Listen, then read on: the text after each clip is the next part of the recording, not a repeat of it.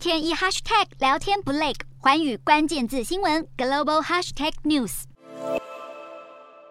德国经济以制造业为主，是极度仰赖出口的经济大国。自由开放的全球贸易、中国需求激增、高效率的国内劳动力以及廉价的俄罗斯能源，是推动俄国经济繁荣的四大引擎。但是，受到新冠疫情、乌俄战争等因素影响，这四大引擎都处于快要熄火的状态。中国是德国最大的贸易伙伴。但是中国近年的经济成长也大幅走缓，中国市场也呈现增加本土生产的趋势，需求减少导致德国出口订单出现萎缩，人口结构的变化也给德国带来严重的劳动力短缺的问题。德国从一九七零年代开始就出现出生率快速下滑的问题，预估未来十年劳动力将随着人口老化减少五百万人。德国机械工程工业协会今年七月份的调查显示，将近一半的机械工程公司生产受到技术人力短缺的影响。而在能源方面，德国数十年来一直依靠俄罗斯的石油和天然气，虽然省下了不少钱，但也产生依赖俄罗斯的风险。乌俄战争爆发之后，俄国减少对欧洲的天然气供应，以及西方国家对俄国的制裁，大幅推高了能源价格。德国工商总会七月下旬发布的调查显示，